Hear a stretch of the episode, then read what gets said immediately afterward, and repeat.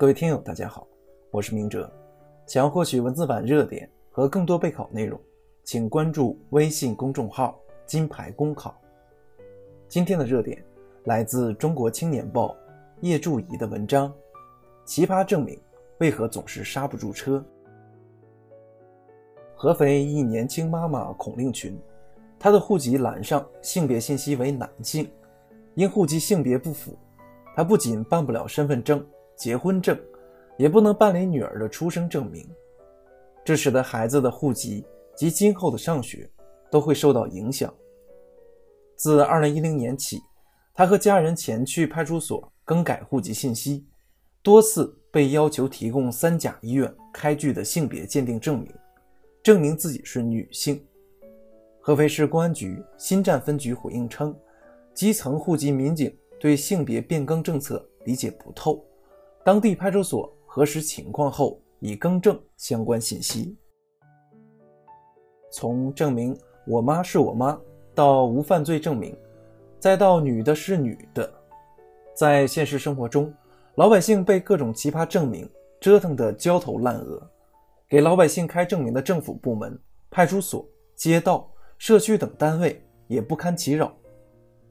某些部门、某些人不作为、乱作为。给民众办事人为设置障碍，随意增加难度，甚至变相吃拿卡要，无疑应该进行治理整顿。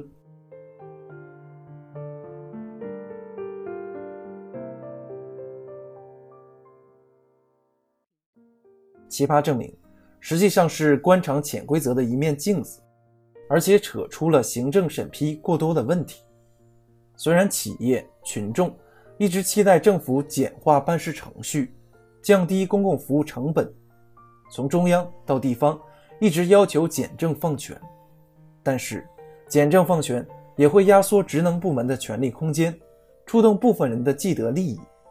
在现行体制下，政府部门与服务对象权力地位不对称，特别是企业群众有求于公务人员，有的公务人员。